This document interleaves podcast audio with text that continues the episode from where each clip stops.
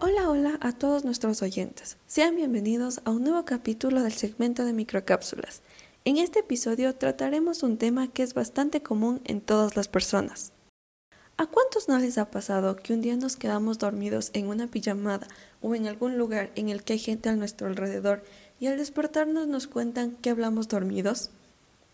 En ese momento, de cierta forma, todos nos preocupamos o incluso podemos sentir vergüenza, pero deben saber que no hay razón para aquello. Les invito a que descubramos de qué trata la somniloquia. La somniloquia es un trastorno del sueño en el que una persona habla mientras está dormida. El hablar en el sueño es más común de lo que la gente piensa y muchas personas lo experimentan en algún momento de sus vidas. Aunque puede ser sorprendente o, como les dije, embarazoso, en la mayoría de casos no es motivo de preocupación grave.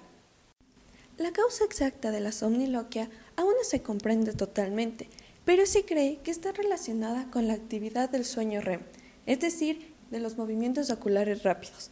Durante esta fase de sueño, los músculos se relajan, pero la actividad cerebral puede ser intensa, lo que podría llevar a la emisión de sonidos o palabras habladas. Existen algunos factores que pueden aumentar la probabilidad de experimentar la somniloquia. El estrés, la fatiga, la falta de sueño, la fiebre, el consumo de alcohol, ciertos medicamentos o incluso otros trastornos del sueño, como el insomnio o la apnea del sueño, pueden desencadenar o aumentar la frecuencia del hablar en el sueño.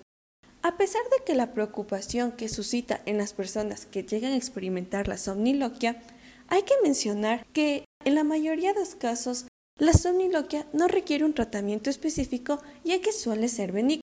Sin embargo, si al hablar en el sueño te está causando problemas significativos, como interrupciones del sueño o dificultades en tus relaciones personales, se pueden explorar algunas estrategias para que no sea un malestar en tu vida diaria. Entre estas se puede incluir mejorar tus hábitos de sueño, reducir el estrés, haciendo deporte y abordar cualquier trastorno subyacente del sueño.